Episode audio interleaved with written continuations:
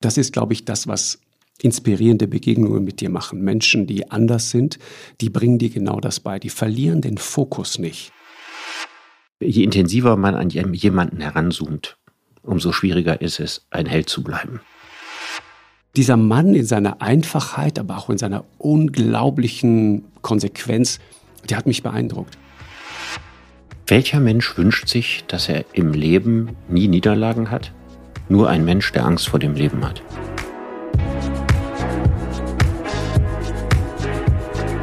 Lanz und Precht.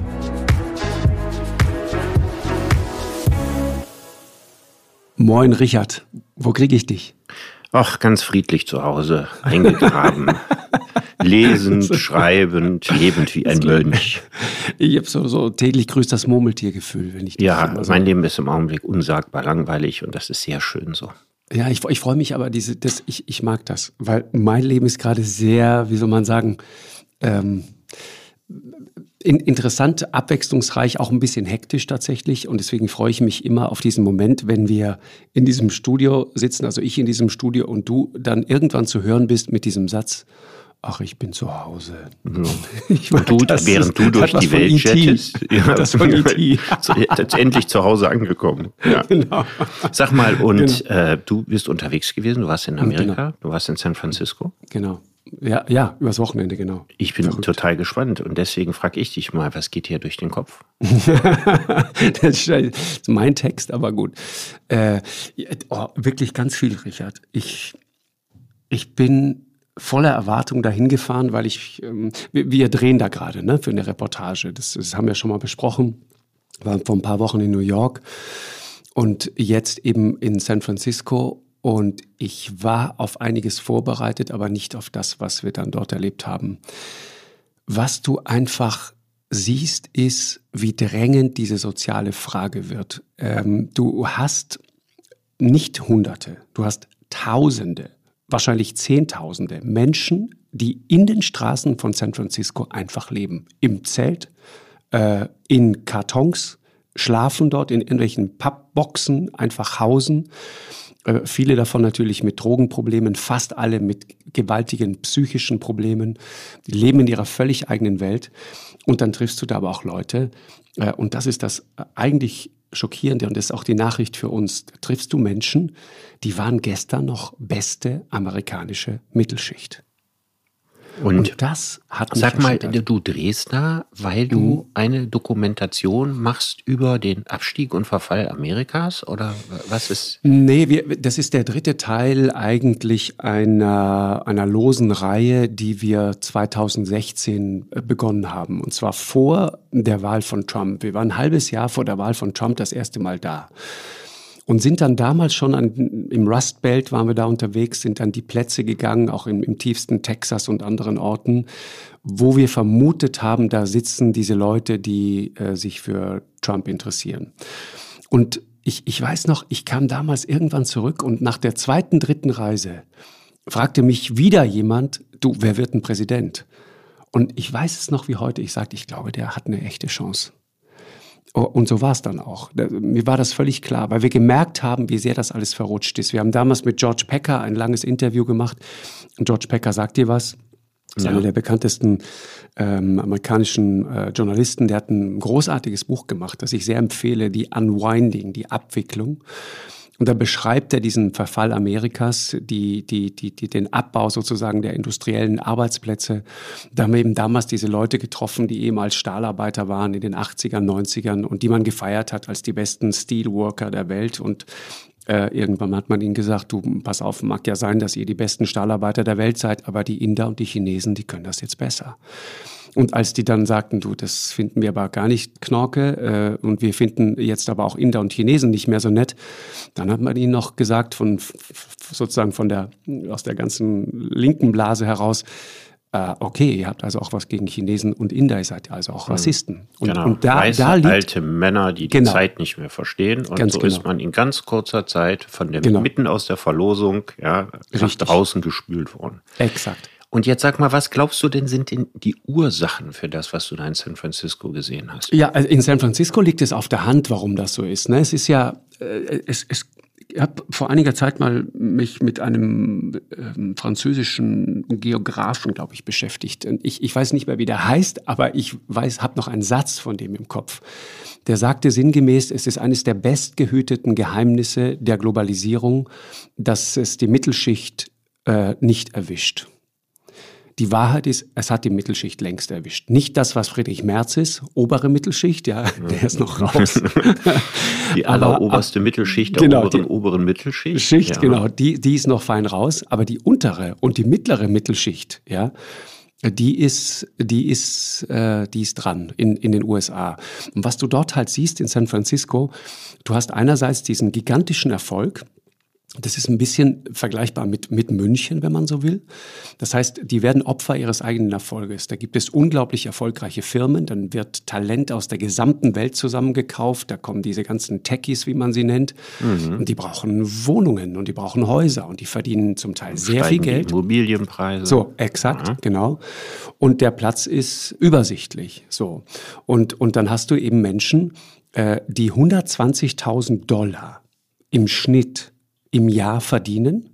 Und dann sagt die Stadt San Francisco, der verdient 120.000 Dollar, auf den müssen wir aufpassen, der ist an der Armutsgrenze.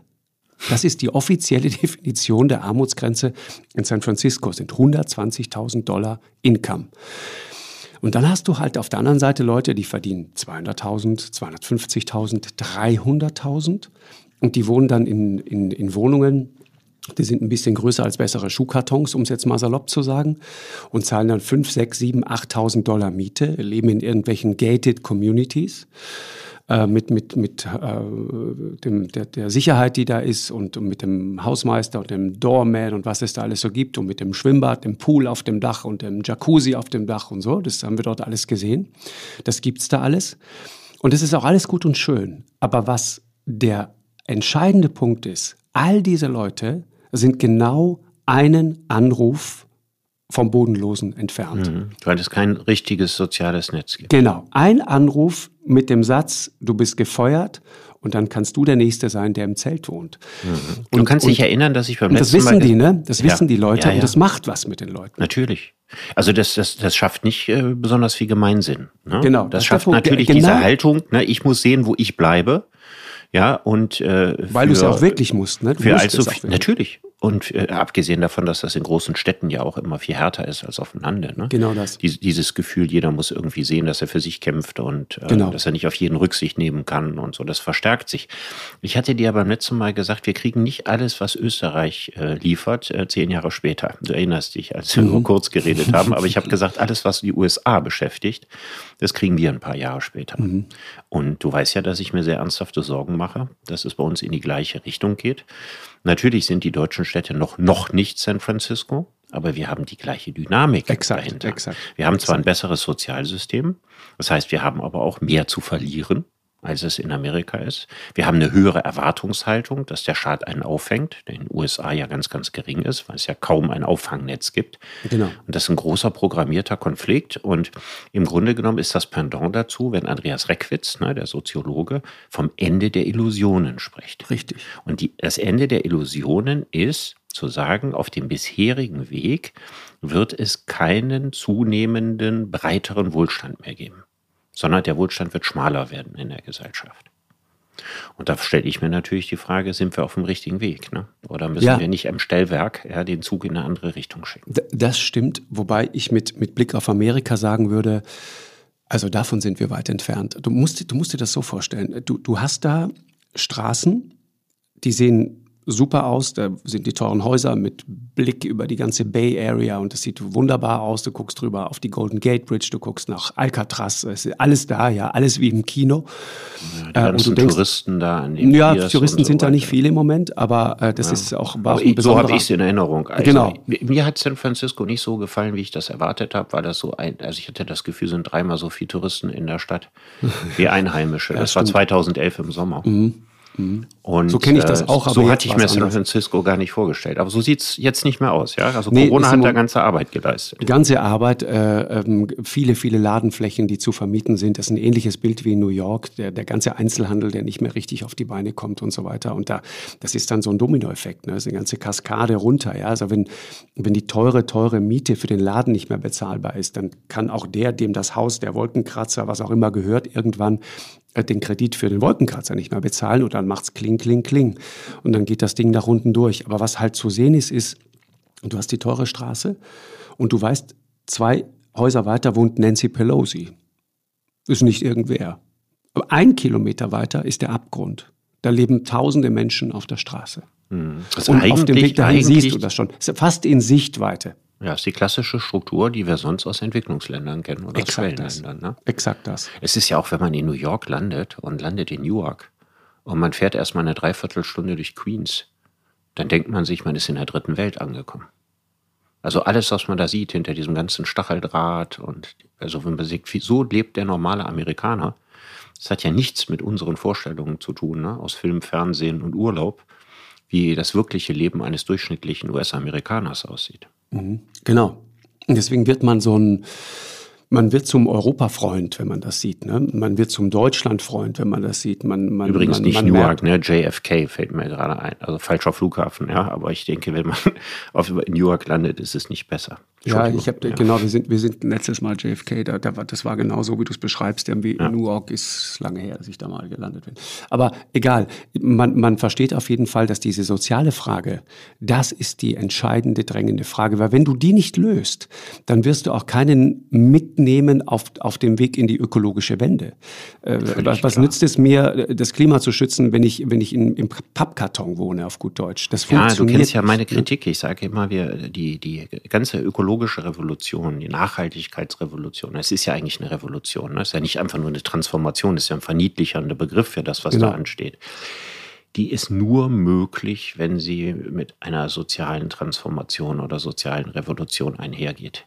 Der Glaube, das ließe sich jetzt A technisch lösen oder B über Steuern und Abgaben, ja, und der Rest könnte bleiben, wie er ist, das ist eine ganz große Illusion unserer Zeit. Der findet sich im Augenblick äh, bei den Koalitionsverhandlungen wieder. Ne?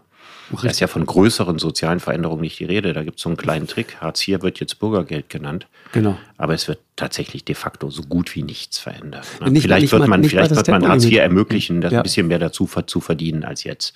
So, das wird am Ende die Pointe sein. Und das ist natürlich alles nicht das, was wir wirklich brauchen. Nee, es, äh, wirklich. Wir, ähm, aber äh, es ist ein anderes Thema. Wir haben über, über Tempolimit in dieser Woche gesprochen mit, mit Robert Habeck. Nicht mal das. Nicht mal das. Und, und Robert du hast Habeck ja doch einen sehr schönen Satz gesagt. Ne? Du hast äh, gesagt, äh, Christian Lindner quasi antizipierend. ja. äh, wie war der Satz? Ist es ist, ist, äh, Satz, Satz, lieber, lieber nicht regieren als ja, langsam fahren. Li lieber nicht regieren als langsam fahren. Ich glaube, das ist einer der besten, die du je gesagt hast. ja. ja fiel mir das also so wenn das eine Bedingung war, von der Habeck sagte, ja, wenn wir die nicht erfüllt hätten, dann wäre es quasi nichts geworden. Genau. Dass also eine solche Frage zur Kernfrage über die Zukunft Deutschlands gemacht wird. Natürlich auch einen gewissen Grad an Albernheit, das muss man schon sagen.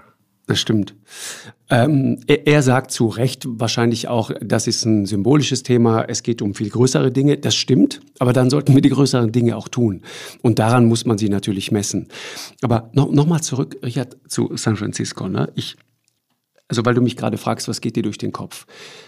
Ich wollte eigentlich heute mit dir mal über das Thema Begegnungen sprechen. Wer sind die Leute, die für dich Vorbild waren? Wer sind die Leute, die dich inspiriert haben? Und ich habe dort gedacht, immer wieder, als wir da in den Straßen unterwegs waren, das ist unter anderem eines der Dinge, was den Leuten wirklich fehlt. Warum rutschen die so ab? Warum hm. geben die sich so brutal den Drogen hin? Man, man kann dann immer die Frage nach Huhn und Ei stellen. Ja, war erst sozusagen der, der große äh, äh, harte Sozialfall und dann aus Frust und um das alles zu ertragen, die Drogen, und zwar die illegalen wie die legalen, also die ganz harten Sachen, aber auch diese ganze Schmerzmittelthematik, Oxycontin äh, und was es da alles gibt, diese, diese Fentanyl und, und das, worunter Amerika ja so leidet, sozusagen die ganz legalen Drogen, die dieses Land wirklich zerstören. Das verändert auch deinen Blick auf Drogen nochmal. Ähm, und, und ich habe mich gefragt, woran liegt das? Und ich, eine Vermutung nur von mir ist, neben vielen anderen, dass den Leuten Vorbilder fehlen. Denen fehlt Inspiration. Denen fehlt, fehlt jemand, der, der ihnen zeigt, wo es langgehen könnte. Hm. Ich glaube, das ist bei Amerika ja zwei Arten von Vorbildern. Ne? Also einmal gibt es sozusagen das universelle amerikanische Vorbild, das der Tellerwäscher, der zum Millionär wird. Genau, ein, so, ein, das, ein Fake. Ein das Fake. war immer schon ein Fake, aber genau. es ist heute noch hundertmal mehr Fake als früher. Genau das. Ja, also es ist sozusagen, das, das System, der Käfig ist eigentlich zu. Ne? Es sind ganz, ganz, ganz, ganz wenige. Ne? Und das sind übrigens keine Leute aus der Unterschicht. Richtig. Sondern das sind Leute aus der gebildeten, gehobenen Mittelschicht, die dann anschließend Milliardäre werden und Softwareunternehmen gründen und so weiter. Richtig. Aber für die Leute aus der Unterschicht, was bleibt übrig? Sport, Rapmusik. Ja. Ich meine, es ist ja fast nichts, was wirklich übrig bleibt. Und für 99,9 Prozent sind die Türen zu. Man besucht bereits Schulen, deren Abschlüsse nichts wert ist. Ne? Diejenigen, die was werden wollen, die schicken ihre Kinder auf andere Schulen. Wir haben ja im Grunde genommen soziale Apartheid in den USA. Und daran hat sich, obwohl wir seit den 60er Jahren darüber reden, nie etwas Maßgebliches geändert. Und das sind Tendenzen, die ich in kleinerer Form auch bei uns sehe. Ne? Also, dass die Kinder der Besserverdienenden auf andere Schulen gehen, dass sie auf andere Universitäten gehen, dass sie die Möglichkeit haben, im Ausland zu studieren und so. Dass eben die Kinder, die, die aus sozial schwächeren Verhältnissen nicht haben. Das ist hier eine Art von Vorbild. Also ein, ein, ein Vorbild für wirtschaftlichen Erfolg. Ne? Das können dann häufig Personen sein, aber es ist auch einfach die Idee, dass es geht. Ne? Also Richtig. Uncle Sam, mhm. ja, als, als sozusagen der, der, der das möglich macht. Und das andere sind die, die Vorbilder im Sozialen, ja, die mir sagen, das ist irgendwie ein vorbildlicher Mensch, wie der ich werden möchte. Ich möchte so leben wie der oder ich möchte so sein wie der, weil der mich so als Mensch überzeugt. Und wo soll der in einer Gesellschaft, in einer Ellbogengesellschaft, in einer Gesellschaft, wo jeder sich selbst der Nächste ist, wo soll der herkommen? Wo soll der aufzufinden sein? Ich muss daran denken, ich habe ja letztens eine Veranstaltung mit Jens Söring gemacht. Hm, okay. Und ähm, Jens Söring, der äh, weit über 30 Jahre lang in US-amerikanischen Gefängnissen saß, wegen genau. des Doppelmordes, den er möglicherweise nicht begangen hat. Mit einem Und Fenster, ich, mich erinnerte mit einem das, Fenster, das so groß war wie eine Briefmarke. Ja, ja. Und ähm, ich mich erzählt, mich, ich verglich immer seine Situation, in der er da äh, gewesen ist, mit diesem Film, wie hieß der, der die Verurteilten, mit Morgan Freeman. Ja, weil das auch so richtig ganz knallharten, brutalen, genau. sozialdarwinistischen äh, Alltag in einem US-amerikanischen Gefängnis zeigt. Und ich sagte, das müsste doch ein Film sein, den er besonders liebt, weil er so realistisch das Gefängnis zeigt. Und da sagt er, er mag den Film nicht. Er mag ihn nicht wegen der Rolle von Morgan Freeman. Morgan Freeman ist seit Jahrzehnten eingesperrt und ist ein Guter. Und er sagt, es gibt keine Guten in diesen Gefängnissen. Ja, es gibt keine Freundschaft in diesen Gefängnissen. Es gibt Bündnisse, aber keine Freundschaft. Und daran denke ich auch, ich glaube, wenn du in bestimmten sozialen Milieus aufwächst, ja, im Drogenmilieu, ja, als Kind schon, Eltern, Junkies und so weiter, dann erlebst du das genauso. Das heißt, da erlebst du keine wirkliche Freundschaft, da gibt es auch keine Morgan Freemans. Und dann bist du für das Leben verloren. Wenn du keine positive Vorstellung von deinem Leben hast ja, ist so. und jemand, der sie die verkörpert, du wirst sie nicht aus dir heraus völlig frei erfinden können. Hm, ist wahr.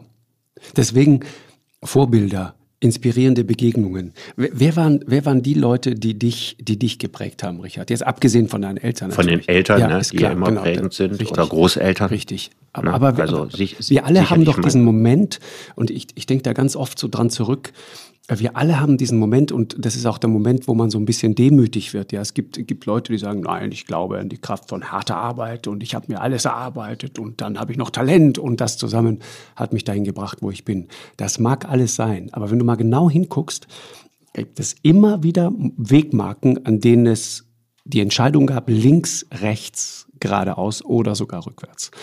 Und dann kommen manchmal Menschen vorbei, die erkennst du in dem Moment so gar nicht. Aber die treffen dann diese Entscheidung für dich oder bringen dich dazu, eine bestimmte Entscheidung zu treffen. Oder äh, auch in, in Interviewsituationen Menschen, die einen wirklich prägen. Wer ist das ja, bei dir? Also ich, äh, natürlich, das fängt natürlich in der frühen Kindheit an, ne? wo jeder Fußabdruck, den jemand hinterlässt, ein Fußabdruck in Neuschnee ist. Ja, und äh, wo man selbstverständlich dann in seinen kleinen Füßen in die, in die großen Füße der anderen tritt. Aber letztlich äh, bleibt das ja immer so. Also letztlich bleibt da immer eine Stehlandschaft mit ganz, ganz vielen Spuren und entscheidend ist, an welchen Spuren man sich orientiert. Und da gibt es ja einmal die ganz realen Menschen und dann die Menschen, die man gar nicht persönlich kennt, ne? die man sich aber trotzdem zum Vorbild nimmt. Also so ein mediales Vorbild für mich war Bernhard Schimek. Okay. Ich habe ja so ein ganz tiefes Interesse für Tiere über meinen sehr geliebten Großvater gewonnen. Das kommt von deinem Großvater. Und die sahen sich auch noch ein bisschen ähnlich. Die waren so derselbe, derselbe Typ. Okay. Ne? Also mein Großvater und der Schimek, so wie in den 70er Jahren ältere Männer eben aussahen, ne? mit senfgelben Polunder und zum Teil hellen Anzügen im Sommer und dunklen Anzügen und immer frisch nach Seife riechend und so. Ne? Das ist so, wie ich meinen Opa in Erinnerung habe. Ne? Also ein ganz, ganz korrekter, kleinerer Bürger quasi, ja. Aber, aber der so, der für mich der Inbegriff von moralischer Integrität war. Und bei Schimmeck war das natürlich das Gleiche, ne? der diesen heldenhaften Kampf gegen die Wilddiebe und Wilderer genau. und der afrikanische Regierungen überzeugt, äh, Nationalparks einzurichten und so. Also der war eine sehr, sehr große Vorbildfigur. Ich habe ihm sogar mal einen Brief geschrieben als Kind. Interessant. Ja. Das Bild von Jimmick ist ja heute ein anderes, ne? Ja, ich habe mich sehr, sehr viel mit ihm beschäftigt. Ähm, je intensiver man an jemanden heranzoomt, umso schwieriger ist es, ein Held zu bleiben. Das ist wahr, das ist wahr. Und äh, wenn ich heute über Schimmeck nachdenke, glaube ich immer noch, dass es eine ganz große Marketingleistung war. Und zwar nicht nur in eigener Sache, sondern auch tatsächlich für die Sache der Tiere, auch im Hinblick auf afrikanische Nationalparks. Ja, also mein Lieblingsbeispiel für diese Marketingleistung, ja, das ist, ähm, dass er in seinen Filmen erzählt hat, wir reden jetzt über Ende der 50er Jahre. Serengeti, Serengeti darf, nicht sterben, genau, ja, muss man einmal sagen. Da erzählt genau. er, ich glaube, in dem oder in ein, ein, äh, Kein Platz für wilde Tiere, das waren so die, diese beiden genau. ersten großen Filme. Und da erzählt er, ja, liebe Fernsehzuschauer, ja, für 2000 Mark können Sie selber ja diese herrliche Tierwelt in Afrika bestaunen und hier hinfliegen und so. Das ging gar nicht. Es gab überhaupt keine touristische Infrastruktur. Ja. Aber der Schimmeck hat ja vorher immer mit Sam Nyerere, ja, dem äh, Staatschef von, von äh, Tansania, geredet und dem immer erzählt, die Deutschen lieben Zebras und Giraffen. Und der hat sich gesagt, wozu das denn? Ja, kein Afrikaner liebt Zebras und Giraffen. Genau. Das ist das Normalste von der Welt. Deswegen kommt keiner. Richtig. Das hat der Schimmeck immer gesagt, ne, ohne Erfolg, weil es hat man ihm nicht geglaubt. Dann erzählt er das in seinem Film und dann sind die ganzen Leute hingegangen und haben in den Reisebüros gesagt, der Schimmeck hat gesagt, für 2000 Euro kann man da, wo sind denn da die Lodges und die Hotels und was weiß ich. Und die wiederum haben sich, haben sich an die tansanische Regierung gewendet ja, und einen Riesendruck gemacht, dass da was passiert. Und das ist die normative Kraft des Fiktiven. ja, ich behaupte etwas, was nicht stimmt, was aber etwas in Gang setzt, ja, das tatsächlich richtig was verändert. Also große Leistung von Schimmeck. Worauf wir auch, wenn wir heute an Schimmeck denken, die jüngere Generation kennt ihn ja eigentlich mhm. gar nicht mehr. Dann äh, fällt einem, fallen einem andere Sachen auf, ne? dass, er, dass er Nazi war. Genau ähm, dass er als Deutscher äh, in Polen sicherlich auch zu den Leuten gehört, die, die dafür sehr affin waren, dass die Geschichten, die er dann in seiner Autobiografie darüber erzählt, so nicht stimmen können. Na, da sind ganz, ganz viele Ungereimtheiten. Da wird ganz vieles so, so, so kumpelhaft und jovial, das genau. hat man damals so gemacht, abgetan.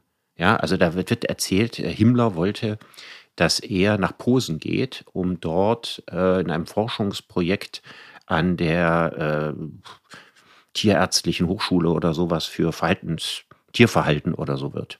Ja, und äh, er sagt, ach, was für ein Glück, dass ich das nicht gemacht hätte. Dann hätte ich wahrscheinlich Dobermänner für KZs abgerichtet oder so. Und dann hat er Himmler einen Brief geschrieben. Er sagt, er selber hätte Hitler, äh, Himmler, Himmler einen Brief geschrieben und hätte noch irgend so einen vorgesetzten SS-Mann oder so gefragt, wie man den anredet. Ja, und der hätte ihm gesagt, lieber Heini ja, von Heinrich Himmler. Und dann hätte er einen Brief geschrieben, lieber Heini, und hat ihm erzählt, warum er da nicht hingeht. Ich glaube keinen einzigen Satz dieser ganzen Anekdote. Ich denke mir aber, wenn jemand so eine Geschichte erfindet, dann steckt dahinter eine andere Geschichte, die er nicht erzählen möchte. Genau. Ja.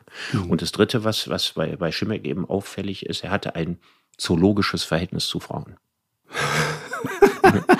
Also hat das rein biologisch gesehen. Also er hatte diesen, diesen Auftrag, ja, so also seine Gene so breit wie möglich weiterzugeben, ja, ja mit äh, völliger Nüchternheit ausgelebt. Ja, mein, mein, mein sehr guter Freund, liebe Grüße an der Stelle, Wolfram Kohns, würde jetzt einwerfen, äh, Richard, du willst andeuten, Jimmick war ein großer Bestäuber. Er war ein ganz, ganz großer Bestäuber.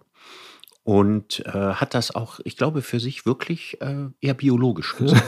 er hat sich da also jetzt über soziale Komplikationen und psychologische Folgen und so weiter überhaupt gar keine Gedanken gemacht. Also so wenig wie ein Hirsch das wahrscheinlich. Ja, genau, super. Das heißt, das war eine sozusagen der Figuren, die du. Das war eine ja. prägende Figur, die ich natürlich nicht persönlich kannte, ne? aber wo ich gesagt habe, oh, ganz, ganz toll. Und wenn man sagt, woher ist denn die, die Saat in mir gesät worden? Ja, Umweltthemen, Naturschutz, Biodiversität, meine, meine, meine ornithologischen Leidenschaften.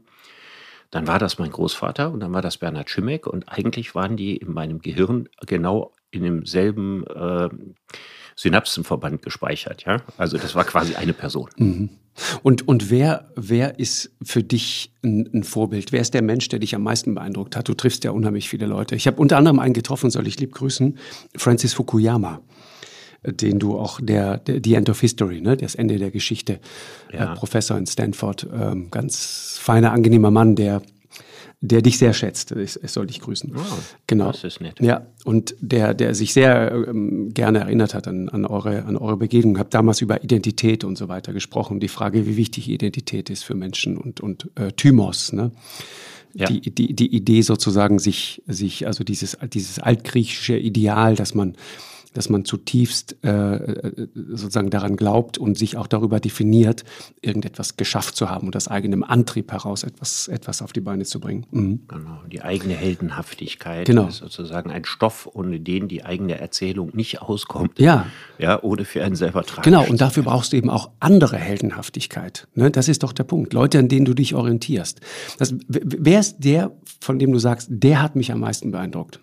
Ach du, diesen Superlativ, ne, mit dem meisten. Ich weiß, also ja. Ich könnte, ich könnte jetzt aus unterschiedlichen Lebensphasen ne, mhm. immer sagen, was war so prägend in meiner Kindheit, was war, war, war prägend in meiner Jugend oder einer späteren mhm. Jugend. Also aus den letzten zehn Jahren, oder müsste ich weiter zurückgehen, elf oder zwölf Jahren, die Person, die mich jetzt nicht mein Lebensschicksal oder so beeindruckt, aber wenn wir von der Ausstrahlung mhm. her, Charisma, ja, von der Haltung her, wo ich gedacht habe, ja, ja, ja, ja, wo ich mich ein bisschen klein und krümelig neben fühlte, obwohl ich anderthalb Köpfe größer bin. Das war Jane Goodall. Okay, ja. Wieder was mit Tieren. Aber diese Dame. Ja, die ist ja, toll. Boah, ja, ja, also da muss man wirklich sagen, ich habe die getroffen in der Botschaft in Wien, an einem königlichen Ambiente der britischen Botschaft in Wien. Und äh, wir, ich, ich hatte so eine Audienz von etwa einer Stunde. Wir haben dann dreieinhalb Stunden miteinander geredet.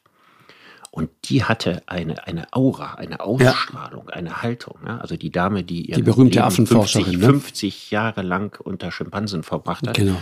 und da im Alter von unter 30, ne, mit Mitte 20 oder so nach Tansania gegangen ist, wo keine Infrastruktur, kein Camp, kein Nichts da war, ja, und sozusagen mit einem Wille, der mehr als Berge versetzt, da diese Schimpansenstation eingerichtet hat eine unglaublich starke Frau, was auch zur Folge hatte, dass sie nie dauerhaft glücklich verheiratet sein konnte. Richtig.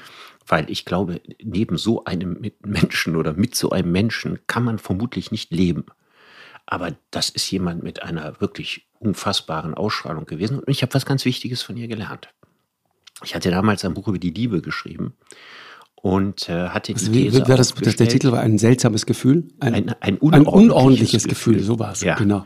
Und ich wollte von ihr zwei Dinge wissen. Ich wollte von ihr wissen, ob es romantische Liebe unter Schimpansen gibt. Ja, romantische Liebe einfach nur definiert als äh, dauerhafte Anziehung zwischen Mann und Frau. Im Gegensatz zu der anderen Liebe. Elternliebe gibt es natürlich im Tierreich, ne? ist klar. Löwenmutter, die ihr Kind quasi liebt. Da kommt die Liebe ja eigentlich her. Genau. Aber ich wollte wissen, gibt es romantische Liebe? Und ich wollte wissen, gibt es unter Schimpansen Religiosität? so. Ja, okay. Und sie, sie antwortete unglaublich klar. Das eine gibt es, das andere gibt es nicht. Okay. Religiosität gibt's. Romantische Liebe gibt es nicht. Wow, ich hätte es jetzt umgekehrt erwartet, natürlich. Ja, das ja. wahrscheinlich die meisten erwartet. Ja. Also zum romantische Liebe, damit es das gäbe, würde das bedeuten, dass es zwischen Schimpansen Zweierbeziehungen gibt, die länger als äh, ein kurzes sexuelles Intermezzo sind. Und das gibt es nicht.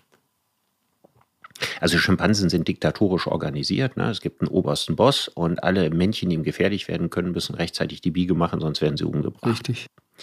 So, und jetzt ist es ja interessant, dass die Schimpansenweibchen auch schon mal ja, das eine oder andere Männchen, das nicht oberster Boss ist, gut finden. Ja, und das auch heimlich irgendwie hinkriegen, mit dem sich zu vergnügen. Aber daraus erwachsen keine längeren Beziehungen. Ja, also die, die reißen jetzt nicht zu zweit aus, ja, und leben jetzt wie Adam und Eva in den Wäldern. Sowas machen die nicht. Die fügen sich wieder in die normale Struktur ein und dann war es das auch. Also es gibt dieses sexuelles, diversifizierte sexuelles Interesse, aber es gibt keine romantische Liebe. Und bei der Religiosität, sagt sie, gibt es nur unter Männchen. Und zwar hätten die Männchen sich da in Gombe in, an einem See getroffen, ja, relativ regelmäßig, in der Abenddämmerung. Da sind die dann hup, alle zusammengekommen und haben dann immer wieder und immer wieder rhythmisch im Wasser auf und ab gestampft und getrommelt. Mhm. Ja, sich auf die Brust getrommelt, was sonst typisch für Gorillas ist. Ne? Und die haben sich dann auf diese Art und Weise völlig in einen Trancezustand begeben. Und anschließend würden die dann nachts quasi für viele Stunden auf den, den Felsen rund um den See liegen, in völlig verzückter Haltung. Vielleicht auch eine gute Erklärung, warum die allermeisten Religionen von Männern dominiert werden und nicht von Frauen. Vielleicht ist das spirituelle Bedürfnis, das religiöse Bedürfnis in Männern tatsächlich stärker als in Frauen. Aber ich will das nur mal in den Raum stellen. Wir wollen über Religion ja mal diskutieren. Wir mal bei anderer Gelegenheit. Gucken, genau. was, was das eigentlich genau. ist. So, jetzt habe ich so lange von mir erzählt. Mhm. Jetzt bin ich natürlich ganz, ganz neugierig, wer außerhalb deiner Familie oder sozusagen äh, dich geprägt hat oder nicht ein Leitbild war, wo du gesagt hast, als Kind oder als Jugendlicher, so möchtest du sein. Das äh, hatte ich tatsächlich so in der Form nie. Ich, ich, ich war, ich war, ich habe Leute bewundert natürlich. Ich habe Leute wie Giorgio Moroder zum Beispiel bewundert. Ja, es war für uns eine Sensation, dass ein Südtiroler drei Oscars holt äh, bei, bei, für Filmmusik. Ja, das, das war natürlich spektakulär. Und ich hatte Jahre später mal die Gelegenheit, ihn hier äh, in der Sendung zu haben. Und das war äh, sehr lustig, weil er erzählte dann, wie er ähm, drauf und dran war, seinen ersten Oscar zu kriegen. Ich glaube damals für, für Metropolis, wenn ich mich nicht ganz irre. Und ähm, er, äh, großer Moment, Oscarverleihung und er fliegt seine sehr, sehr, damals schon sehr, sehr alte, betagte Mutter aus Südtirol, aus den Südtiroler Dolomiten ein nach Los Angeles die, die alte Mutter wird dann untergebracht in seiner schneeweißen Villa mit eigenem Pool und Personal äh, und allem, was dazugehört, äh, mit Blick auf Hollywood und so weiter, weil er war damals schon ein sehr, sehr wohlhabender Mann. Ein wohlhabender Mann, der hatte Welthits geschrieben für Donna Summer und so weiter. Also der, der war ganz, ganz fett im Geschäft. Und jetzt stand also diese Oscar-Verleihung an. Und die alte Mutter aus den Südtiroler Bergen fährt mit ihm dahin und äh, es kommt zu dieser Oscarverleihung und die sitzt da und äh, wartet gespannt darauf, was passiert. Und es kommt der Moment und tatsächlich holt er seinen ersten Oscar. Und sie ist wahnsinnig stolz und so und erlebt, es war damals in, in Südtirol eine Weltsensation. Giorgio Moroder holt für Südtirol sozusagen, wir, wir nehmen ja sowas dann direkt für uns ein, ja, ist klar, äh, holt für uns seinen ersten Oscar. So. Schnitt. Und das war auch für dich so? Ja, unbedingt, ja. Ein riesiges ja. Vorbild. Ich wollte immer Musiker werden früher. Und zwar nicht Musiker, einer, der vorne steht und irgendwie was macht, sondern ich wollte Musikproduzent werden. Ich fand es immer viel interessanter, hinten irgendwo zu sitzen, da wo das große Mischpult ist und die Keyboards sind und so weiter. Das hat mich interessiert. Davon gibt es aber nicht viele, ne? Also ja. das ist schon eine sehr, sehr spezielle Ja, aber das hat mich. Musikproduzent, das, das klingt so ausgeschlafen. Ja, das war, das war, das war dann irgendwann so die Idee. Ich habe dann gemerkt, okay, das sind die Jungs, die eigentlich äh, die, die Musik machen machen und so weiter. Und mich haben Synthesizer äh, interessiert. Und ich, ich kann dir das auch nicht sagen, woher das kommt, aber ich fühle mich bis heute von Tasten magisch angezogen. Ab, äh, ich kann, kann, kannst du? Kannst du? Ja, ja, ich bin ein schlechter Klavierspieler. Ich habe auch schon Weltstars hier im Studio damit belästigt. Unter anderem Michael Bublé, der musste dann irgendwie mal äh, ertragen, dass ich Klavier gespielt habe und er musste singen. Das war für ihn hart, für mich fantastisch. Und äh, mhm. er, er, hat es, er hat es mit sehr viel Anstand und Würde durchgezogen und hat dann am Ende noch gesagt, ey, das war fantastisches Pianospiel. Und das war natürlich total gelogen, aber ich habe es unfassbar genossen und habe es einfach unwidersprochen stehen lassen. Mhm. Und Aber er hat es mit sehr viel Anstand und, Würde und absolut, innerem Humor absolut, ja. über, überstanden. Ja, genau. Ja. Und, und er, weil er merkte, ich habe da Spaß dran. So mit Robbie Williams habe ich auch mal Musik gemacht. Das hat auch Spaß gemacht. Und und ähm, pass auf, nächster Morgen, Oscar-Verleihung ist vorbei. Moroder hat seinen ersten Oscar. Er sitzt mit seiner alten Mutter am Frühstückstisch in der weißen Villa in Los Angeles. Die Sonne scheint, das Leben ist schön. Äh, der Sohn ist auf dem Höhepunkt seines Erfolges und er sagt zu ihr, Mama, äh, wie fandst du es denn? Wie, wie war das denn jetzt für dich? Und sie sagt, du, das war wirklich schön, aber weißt du, ich glaube, du solltest doch wieder nach Hause kommen und dann suchst du dir einfach eine gute Arbeit bei der Gemeinde und dann habe ich ein besseres Gefühl. Du bist ein anständiger Mensch. Einen anständigen Job bei der Gemeinde. und das fand sie irgendwie seriöser als dieses, als dieses windige Musikgeschäft. Das hat mir damals so gut gefallen, weil es so viel über das Leben erzählt, ja, und die Art und Weise, wie man das Leben eben auch betrachten kann. Also das, das war sozusagen der, der mich, der, der, der mich so inspiriert hat. Und dann gab es aber immer wieder so andere Begegnungen, äh, weil du gerade Afrika sagtest ich weiß noch, ich habe auf dem, auf dem Tana-See, das ist ein wunderschöner See in Äthiopien, da entspringt der, der sogenannte blaue Nil. Mhm. Äh, und da, da gibt es eine Insel, die, die, die Äthiopier sind ja sehr religiös, Hälfte ungefähr muslimisch und die andere Hälfte koptische Christen. Christlich. Da gibt es ein, ein sehr um, ursprüngliches Christentum noch, das ist ein, ein, fantastisches Christentum ist es da. Wenn du da in die Kirche reingehst, da ist Ekstase, ja, da geht's richtig zur Sache. Das, das, das ist wunderbar, da so einen Gottesdienst zu erleben. Und da gibt's so Orte, Lalibella zum Beispiel, äh, da sind so, so, so, da sind Kirchen in den Fels rein, rein gebuddelt, gebohrt vor, vor, vor vielen, vielen tausend Jahren haben die das gemacht, äh, mit, mit einfachsten Mitteln. Und du siehst, wenn du auf, auf diese Kirchen zukommst, siehst du nichts. Erst wenn du dann direkt am Abgrund dieses Felsens stehst, siehst du plötzlich, ach guck mal, da ist eine, eine Kirche reingegraben, im Grunde wie eine, wie eine, wie, wie prägniert, äh, wie, wie, ja, wie so eine, wie so eine, wie so eine Münze sozusagen oder die, die andere Seite einer Münze, wenn, wenn man eine Münze prägt, ja. Und, ähm, und, und die hat dann die Form eines Kreuzes und das sieht unglaublich beeindruckend aus und da sind diese Mönche drin. Und dann gibt es diesen Tana-See und da ist eine Insel, da leben nur Mönche, die sich komplett verabschiedet haben von allem, was normales Leben ist. Und ich habe dort mit einem von denen mal mich unterhalten, weil wir dann einen Film gemacht haben. Und ich, es war ein junger Mann, ganz beeindruckender Typ. Und die essen nichts den ganzen Tag, die essen erst nach Sonnenuntergang. Deswegen sind die alle ganz dünn und unglaublich schwach. Und er war so schwach, dass er immer wieder so nach zehn Minuten das Interview abbrechen musste, um sich fünf Minuten hinzulegen. Also diese, dieses ganze Konzentrieren, ja, dieses ganze äh, hellwach sein, wirklich da sein, das, das, das war nicht mehr sein Thema. Der war wie in einer anderen Welt. Das fand ich damals äh, faszinierend. Dass Menschen so, wie so ein Tod zu Lebzeiten. Ja, irgendwie ja, pass auf. Und, so ein körperliches ja, sich verabschieden. Genau. Mhm. Und, und dann sagte ich irgendwann zu ihm, Mensch, du kommst aus einer er kam aus einer guten äthiopischen Beamtenfamilie. Das war sozusagen gehobene Mittelschicht, ja. Da sind wir wieder bei Friedrich Merz äh, für äthiopische Verhältnisse. Und, und, und der, und der, und ich sagte zu ihm, du hast doch Familie, hast du die jemals wiedergesehen? Und sagte, nee, nie wiedergesehen.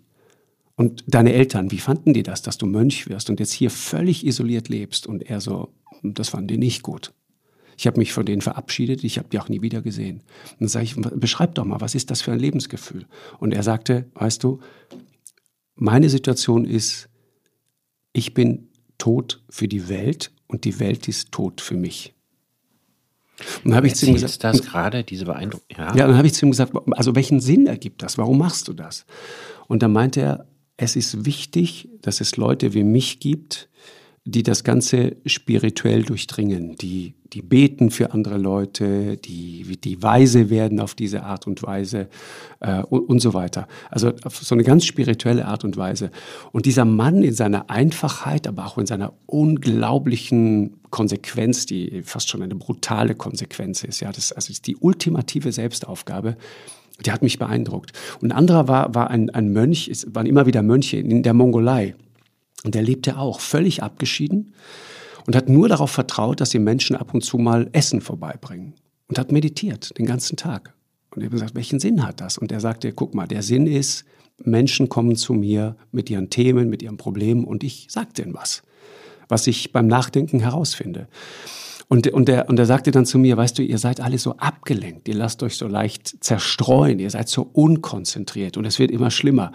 Und dann sagte er zu mir, pass auf, wir machen eine kleine Übung. Versuch einfach nur mal zehn Sekunden an einen roten Apfel zu denken. Nichts anderes. Und ich bin natürlich, wie du ahnst, kläglich gescheitert. Das kannst du nicht. In dem Moment, wo der rote Apfel sagt, denkst du schon den grünen, den gelben und was für ein Apfel mit. Die Tischdecke. Die Tischdecke, so genau. Und dann ist das alles schon passiert. Und es gibt da diese, diese hm, lustige hm, Untersuchung, von der ich nicht weiß, wie seriös sie ist, dass wir Menschen mittlerweile glaube ich, nur noch in der Lage sind, uns acht Sekunden ungefähr auf etwas wirklich zu konzentrieren. Und Goldfische können das angeblich für zwölf. Ich weiß nicht, ob das stimmt, aber äh, ich fand das auf jeden Fall so eine, ja, es, eine, klingt eine passende, nach leicht unseriöser Forschung, ja. nach leicht unseriöser Schlussfolgerung. Ja. Genau. So genau zu wissen, was im Gehirn eines Goldfisches ist. Exakt, genau. Aber diese Zerstreuung ist natürlich das Thema. Das Thema, dass wir den Fokus verlieren. Und das ist, glaube ich, das, was inspirierende Begegnungen mit dir machen. Menschen, die anders sind, die bringen dir genau das bei. Die verlieren den Fokus nicht. Und da, da ne? religiöse Menschen dich, äh, dich so beeindrucken. Bist du dem Papst mal begegnet? Also ja, Benedikt im 16. Ja, hast du erzählt. Ja, zweimal. Aber Franziskus zweimal. nicht, oder? Franziskus auch, doch. Ich, ich, ähm, okay. ich, ich hatte mal ein sehr lustiges Erlebnis, war es noch gar nicht so lange her beim Vatikan und äh, hatte dort ein kleines privates Gespräch mit, mit äh, Benedikt XVI. Der lebt ja mittlerweile in, in einem kleinen Kloster in den ähm, Vatikanischen Gärten und lebt da völlig zurückgezogen. Und das war eine faszinierende Begegnung, weil ich kam dahin, Tür ging auf, eine kleine Haushälterin, eine kleine italienische süße Haushälterin kommt heraus und sagt, äh, äh, er ist soweit. Mhm. Und dann sagte sie, Sie gehen jetzt einfach diese Treppe hoch und dann wartet er dort auf Sie. Ich war mit Manfred Lütz unterwegs, der diesen Termin da möglich gemacht hatte, den ich sehr mag. Und der, ähm, wir gingen also alleine diese Treppe hoch und machen eine Tür auf. Und ich denke, jetzt geht's noch mal viele Flure lang weiter, wie es so im Vatikan üblich ist. Tatsächlich war es aber so, hinter dieser Tür saß der Papst und sah auch aus wie der Papst. Seinem weißen Ornat und, und alles, was man so kennt. Und er war sehr müde und wir dachten, okay, da ist eigentlich kein Gespräch mehr möglich. Und dann fing er plötzlich an und sagte, Sie kommen doch aus Südtirol. Und, sagte, ja. und seine Großmutter kam aus meinem Tal. Und plötzlich hatten wir ein Thema und plötzlich waren wir mittendrin. Und dann habe ich ihm die Frage gestellt, die ich ihm immer stellen wollte. Ich habe ihn gefragt, ob auch jemand wie er Angst hat vor dem Tod. Das hattest du beim letzten Mal schon gesagt. Genau. Du hast gesagt, dass er ja Angst vor dem Sterben genau, hat. Genau. Und das Was fand ich so beeindruckend, dass er da ja, so ehrlich war. Ja, ja. Was mich interessieren würde, hat der Papst dich dann stärker beeindruckt oder diese äthiopischen Weisen, von denen du vorher gesprochen hast? Weil in der Erzählung klingen diese äthiopischen Weisen doch sehr viel beeindruckender. Ja, das, das ist halt eine Konsequenz, zu der ich nie in der Lage wäre und zu der, glaube ich, wenige Menschen in, ihr, in dieser Radikalität in der Lage wären. Und deswegen haben die mich so beeindruckt. Mich haben auch, auch grönländische Jäger zum Beispiel in, ihrer, in ihrem Vertrauen auf ihre Fähigkeiten zum Beispiel unglaublich inspiriert und beeindruckt. Weißt du, wenn du, wenn du übers Nordpolarmeer fährst, zum Beispiel mit, mit, mit Paulus, das ist einer der Jäger, die ich dort oben kenne, ganz, ganz oben im Norden. Von da zum Pol sind es noch 1200 Kilometer, so ungefähr. Das heißt, das ist die letzte Siedlung dieses Planeten. Nördlich gibt es nur noch Forschungsstationen. Aber das ist die letzte natürlich bewohnte Siedlung auf dem Planeten. Siorapaluk. So ein ganz winziges Dorf nördlich von Karnak. Und da gibt es einen, einen Jäger, der lebt noch wirklich als Jäger, Paulus, der zieht dann seine Eisbärhose an und, und sein Anorak ja, aus Karibufell und so weiter.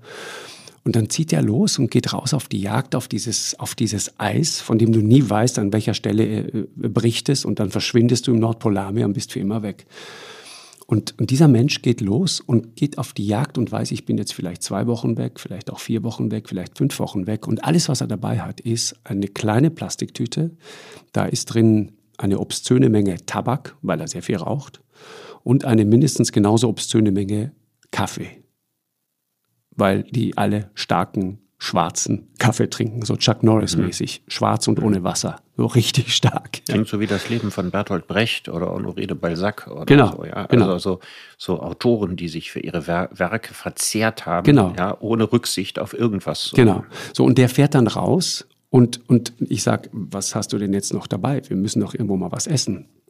Und der sagt, das Essen schießen wir uns und er vertraut darauf, dass er irgendwann erfolgreich sein wird bei der Jagd. Und diese, dieses Zutrauen in die eigenen Fähigkeiten auch dieser, dieser, dieser Moment, weißt du, wenn du rausfährst, du bist auf diesem Nordpolarmeer unterwegs. Es ist, es ist Ende Februar. Die Sonne kommt für einen ganz kurzen Moment mittags das erste Mal über den Horizont und danach wird es langsam wieder dunkel, unaufhaltsam dunkel. Vier Monate totale Finsternis, Polarnacht.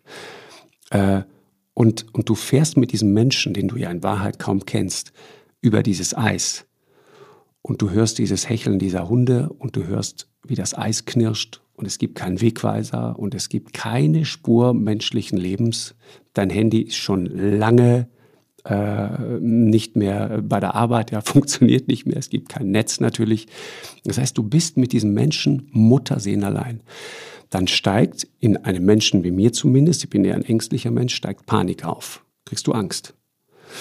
Und dann musst du über diese Angst drüber gehen und es annehmen und sagen, pass auf, ich nehme das an, was jetzt passiert. Wenn wir einbrechen, versinken wir 1000 Meter tief und wenn nicht, haben wir was erlebt. Und wenn ja, du das tust, du musst jemandem vertrauen, genau. der ein unbedingtes Vertrauen in sich selbst hat und von dem du nicht wissen kannst, ob es berechtigt genau. ist. Und, und wenn du das dann aber tust, dann passiert etwas völlig Faszinierendes. Dann erlebst du den vielleicht, also bei mir war das so, den schönsten, friedlichsten, stillsten Moment deines Lebens. Du genießt dann plötzlich diese Natur, du siehst alles, was da ist, du starrst in diese Dunkelheit, du hörst diese Hunde, du spürst, die wissen, wo sie hin müssen und wie von Geisterhand finden sie dann irgendwann das nächste kleine Biwak. Das sind so kleine Schachteln, die einfach draußen auf dem Eis stehen. Du redest von minus 40 Grad. Und dann ziehst du dich zurück in diese Biwakschachtel und dann geht irgendwann der Kocher an und dann wird es schön warm. Und dann fängt Paulus an, seinen starken dänischen Kaffee zu kochen. Und dann ist das Leben schön. So einfach kann das sein. Und das ist, und das ist aber das ist sehr heilsam, weil es dich dazu bringt, diese, diese Vollkasko-Mentalität, mit der wir dann immer alle so rumlaufen. Alles muss abgesichert sein, alles muss äh, funktionieren, auf alles muss Verlass sein. Die lässt du einfach hinter dir und fängst an, dich auf dich selbst zu besinnen. Du bist zurückgeworfen auf dich selbst. Äh, so das berühmte Wort der Komfortzone, die man da buchstäblich verlässt. Und das ist eine wahnsinnig interessante Erfahrung. Die muss man nicht in Nordgrönland machen, die kannst du auch irgendwo in den Alpen erleben, wenn du mal zelten gehst oder so. Ja, das also ich höre, auch in der Lüneburger Heide erleben. Ich höre daraus, dass das, was dich am stärksten prägt und sozusagen dich im Inneren am allertiefsten bewegt, dann am Ende gar keine Menschen sind, sondern Begegnungen mit der Natur.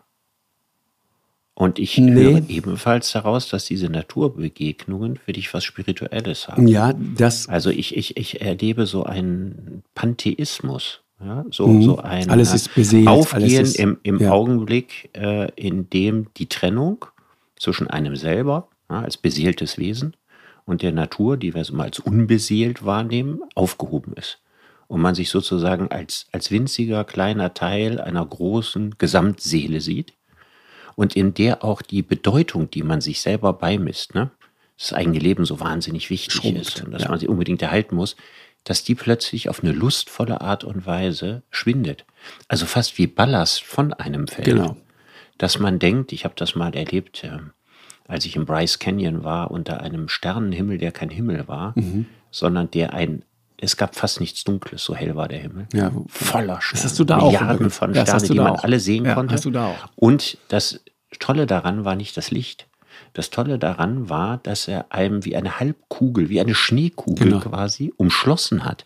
Das heißt, er ging am Horizont völlig glitzernd an allen Horizonten ja, unter. Das heißt, es gab nirgendwo ein, etwas Dunkles, sondern der, alles war beseelt am Himmel. Was dann dazu führt, dass man sich selber als Teil dieses gigantischen genau. Naturschauspiels äh, erlebt und irgendeine ganz warme Stimme in einem sagt, nimm dich nicht so wichtig. Ja, genau. Ja, das ist groß, ja, nicht du. Genau. Ja, und du musst auch nicht groß sein. Ist das nicht schön, winzig und klein zu sein, kleiner als jeder dieser Sterne, geborgen, ja, in diesem Naturschauspiel. In diesem Zauber, in dem wir für eine ganz, ganz kurze Zeit, ja, als kleine aufflackernde Sterne, als ein bisschen Sternenstaub dabei sein dürfen. Und die Dankbarkeit, dass man dabei sein darf, ich glaube, das sind so die Momente, die gegen die Angst vor dem Tod am allermeisten helfen. Das stimmt, das stimmt. Und interessanterweise, e, egal wie bedeutsam Leute sind, die man dann teilweise so trifft, ja, äh, ich habe das große Glück, dass ich immer wieder wirklich auch wichtige, große Persönlichkeiten treffen darf, denen ist das allen klar.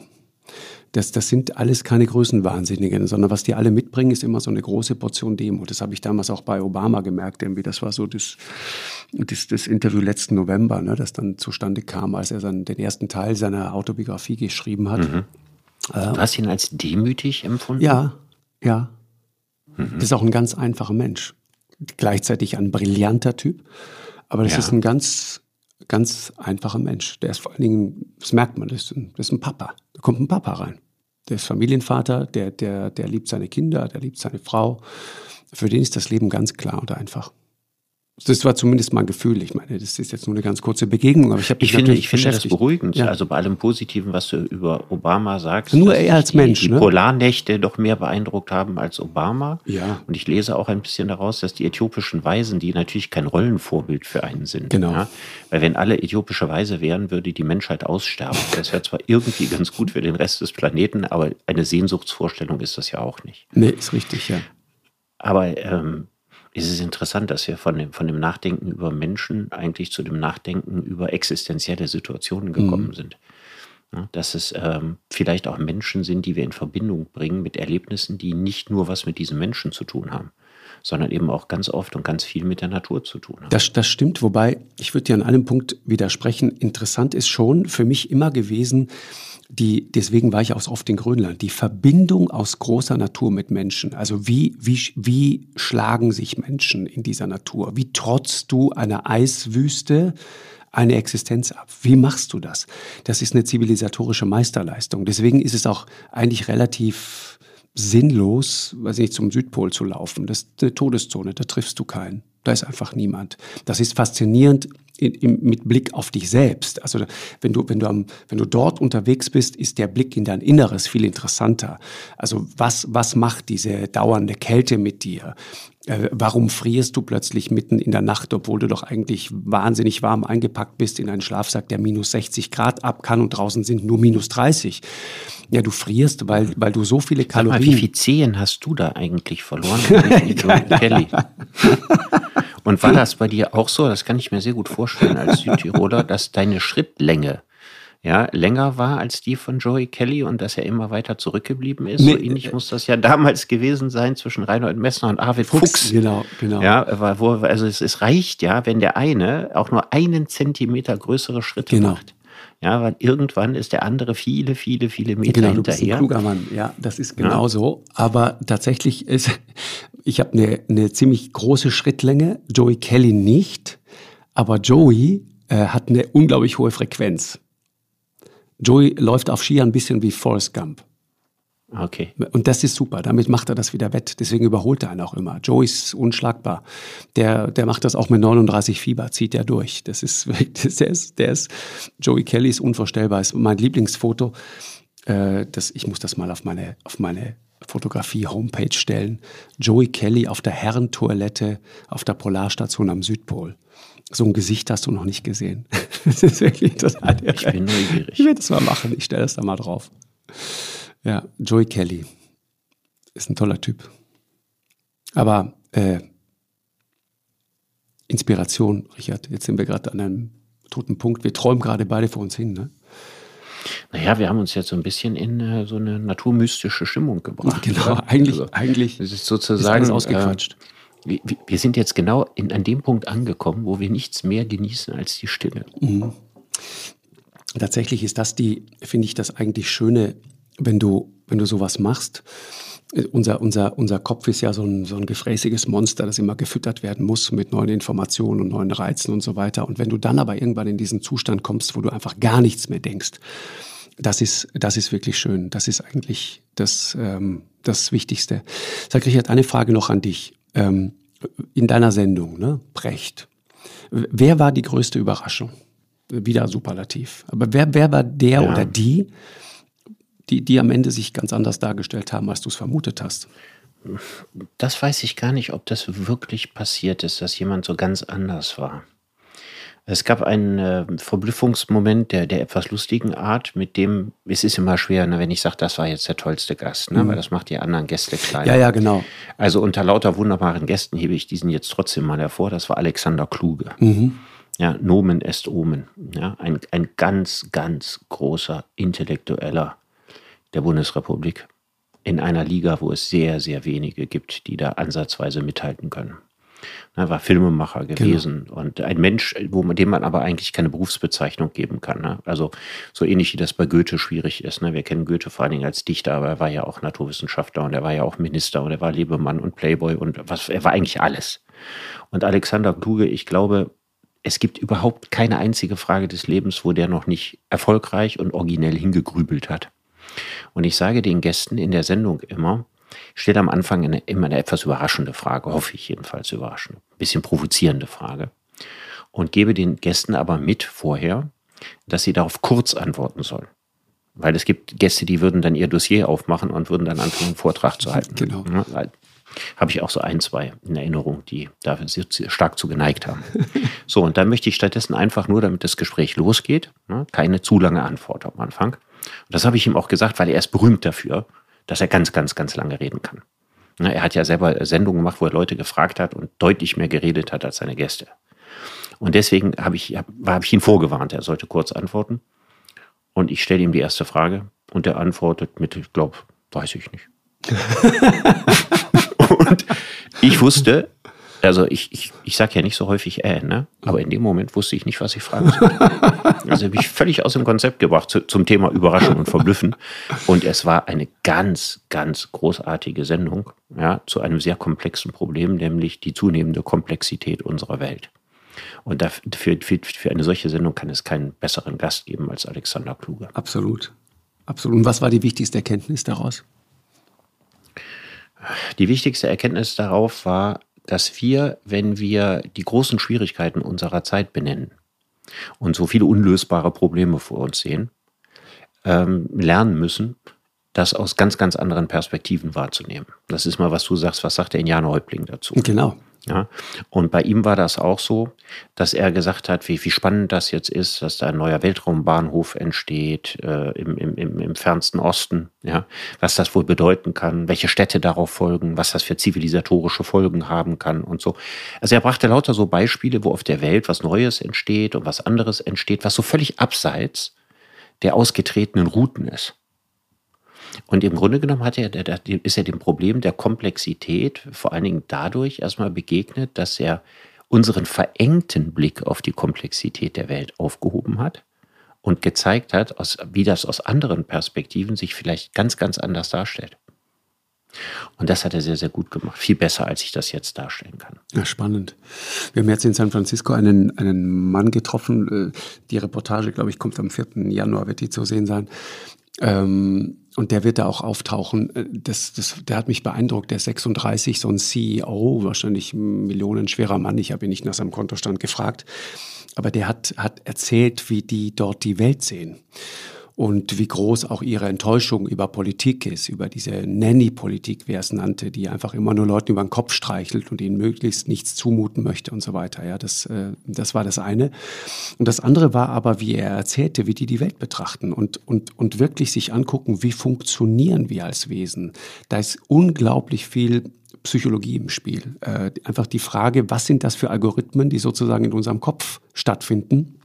Und die sind zum Teil ja nicht mehr up to date. Das ist ein veraltetes Betriebssystem, weil es noch direkt aus der Höhle kommt, ja, aus, aus, aus unserer Zeit als, als Trockennasenaffen irgendwo in der ostafrikanischen Savanne.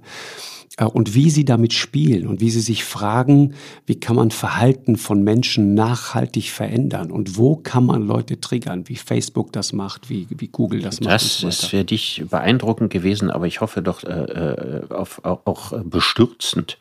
Also ja, ich meine, wenn wir gerade unheimlich. darüber geredet ja. haben, ja, über, über unser Bedürfnis, uns beeindrucken zu lassen, über unser Bedürfnis, ob von Menschen oder von Natur äh, eine gewisse Spiritualität, die man in der Natur erfährt. Dann haben wir das alles ja nur, weil wir Trockennasen äh, Affen aus der Savanne sind, die, wie Jane Goodall gezeigt hat, einen gewissen Sinn für diese Art äh, Religiosität genau. haben, die einen äh, gewissen Sinn dafür haben, ähm, Spannungen, Strömungen, Anregungen aufzunehmen und die in irgendeiner Form in unserer Seele vibrieren zu lassen. Und diese Leute, die jetzt versuchen wollen, wie der Gehirncode funktioniert, die den Algorithmus des Denkens, genau. des Fühlens, des Verhaltens knacken wollen, sie haben nicht die geringste Ehrfurcht vor dem, was es heißt, was ein Wie Mensch du das schon sagst, diese ja. ganze Verachtung, die damit kommt.